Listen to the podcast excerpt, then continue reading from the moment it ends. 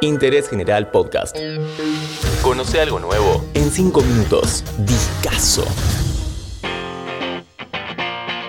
Hola, ¿cómo va? Estás escuchando esta inconfundible intro y seguramente habrás escuchado este segundo disco de Nirvana, aquel que cambió las reglas, pero no solo del grunge, estilo al que convirtió en palabra millonaria, sino del rock en general.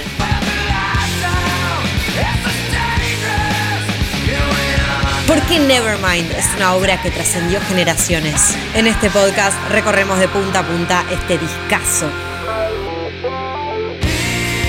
Escuchamos In Bloom, la canción con la que Dave Grohl empieza a probar cantar coros y armonizar con las vocales de Kurt.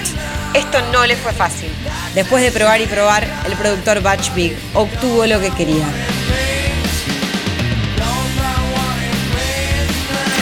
Para la intro de Kama Suar, Kurt se inspiró en una canción de la banda Killing Joke de 1984 llamada 80s.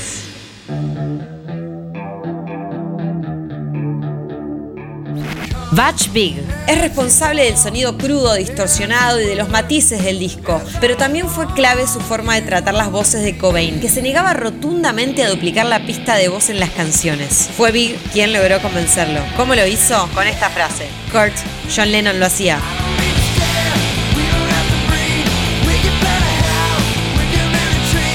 Breathe, tema número 4. A Kurt Cobain y Chris Novoselic se les sumaba un reemplazo en la batería que traería consigo mucho más que técnica y estilo. Dave Grohl, hoy líder de Foo Fighters, quien fue un gran amigo de Kurt Cobain.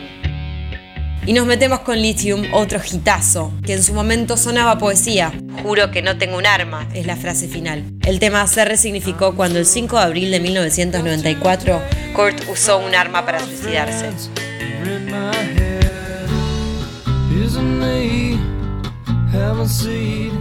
Poli, tema número 6. Y acá me detengo en la importancia de ese sonido que le sacaba la guitarra Kurt Cobain, de quien seguro habrás escuchado que no tenía una formación musical muy académica, pero tenía primero una réplica de una Right, luego una Fender para zurdos. Tenía sus angustias, sus enojos, los cuales plasmó en un álbum que cambió para siempre la mirada hacia el grunge. Territorial Pissings, quizás el más punk desquiciado, casi hardcore del disco.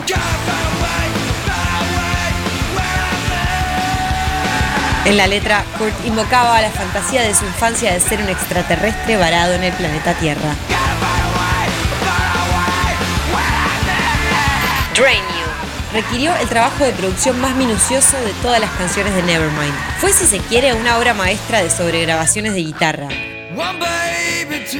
Batch Big hizo que Kurt grabara cinco guitarras diferentes, terminó haciendo lo que luego se describió como un sonido orquestal en las guitarras.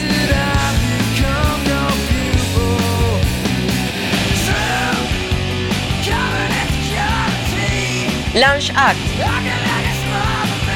Este es el tema en el que Kurt escribe sobre su exnovia Toby Bale.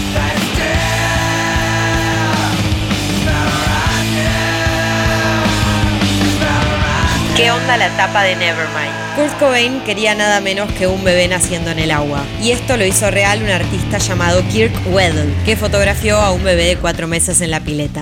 Ah, el billete de un dólar se agregó después. Stay Away, otro de los temas más hardcore del disco,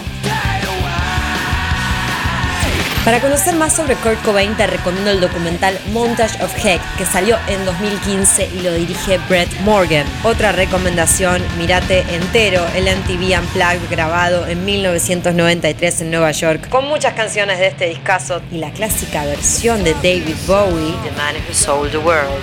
Y ahora escuchamos On a Plane, la canción que cuentan que Kurt escribió apenas unas horas antes de entrar a grabarla.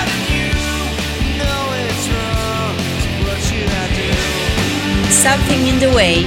Para esta canción fue idea de Batch Big incluir una línea de violonchelo. Él quería evocar una vibra a lo I Am the Wireless de los Beatles. Endless Nameless es el tema que cierra este discazo de 1991. ¿Tenías toda esta data? Lo escuchaste en Interés General. Nuestros podcasts ahora en Radio Berlín 107.9 y en www.berlin1079.com.